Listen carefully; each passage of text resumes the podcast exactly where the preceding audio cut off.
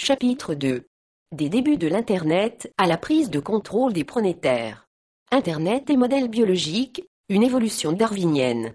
Le net s'est développé comme un système darwinien, de manière buissonnante, comme la vie elle-même, à l'image de l'arbre de l'évolution du vivant. Une petite contribution est saisie au vol, puis améliorée par quelqu'un. Comme l'a dit le biologiste et prix Nobel François Jacob, l'évolution biologique, c'est du bricolage. La convergence n'existe pas toute seule. Elle n'est possible que parce que certains esprits créatifs, intuitifs, ont la curiosité de tenter des expériences, de combiner des idées. C'est ainsi qu'Internet est né, s'est construit et continue de se développer, technologie convergente à la fois sur le plan humain et sur le plan technologique, intelligence humaine, logiciel, ordinateur, réseau. En biologie, les espèces vivantes constituent un réservoir d'ADN. Ce réservoir subit, en permanence, des agressions dues à l'environnement, rayons cosmiques, faim, compétitions interespèces, stress, lesquels provoquent des mutations dans l'ADN. Ce processus continu peut être comparé à un générateur aléatoire de diversité qui donnera naissance à des espèces différentes. Celles-ci s'adapteront ou non à l'environnement, c'est-à-dire seront ou non capables de mieux se nourrir, de courir plus vite, de développer des griffes plus longues que leurs semblables pour attaquer leurs ennemis.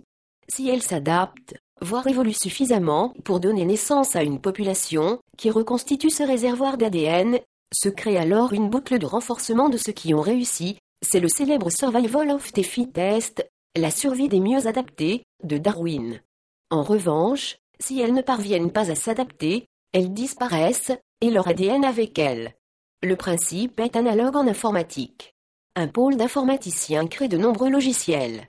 Ceux-ci sont agressés par l'environnement, des utilisateurs les testent et décident de leur apporter ou non des modifications. S'ils le font, des mutations voient le jour. Les programmes qui ont ainsi muté sont alors envoyés à des bêta-testeurs, qui les utilisent tels quels, ou les modifient avant de les renvoyer sur le réseau.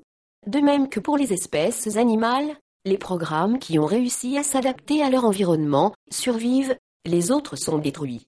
Comme dans tout système darwinien, ce processus chaotique fait émerger des propriétés nouvelles, favorisant la naissance d'organismes ou de logiciels plus organisés et conduisant à une complexité croissante.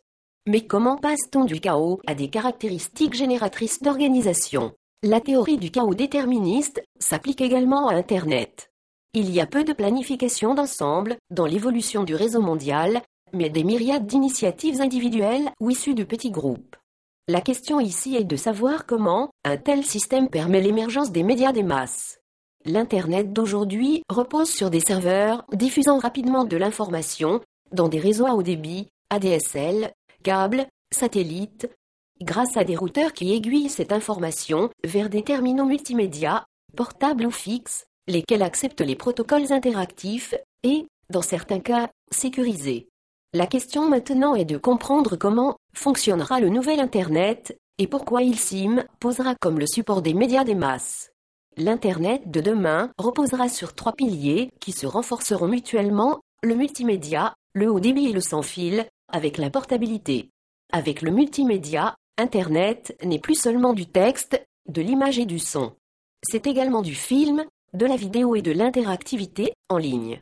Par exemple, une vidéoconférence interactive est possible aujourd'hui en haut débit, environ 10 mégabits et elle le sera bientôt en VTHD, vraiment très haut débit, 10 gigabits seconde. À titre d'exemple, le VTHD permettra de télécharger une vidéo d'une durée de 2h30 en seulement quelques minutes. Ainsi, l'Internet de demain, avec ses blogs, emails vidéo, messagerie, etc., favorisera une plus grande interaction entre les utilisateurs. Le téléchargement de vidéos interactives jouera un rôle de plus en plus important dans les processus d'éducation, d'acquisition de connaissances et, surtout, de comparaison des informations entre elles.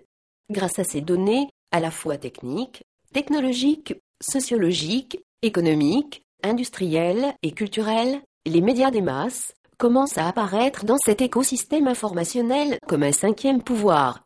À la différence des quatre autres, qui sont tous descendants, celui-ci laisse la place à de nouveaux enjeux et menace les détenteurs de pouvoir classiques.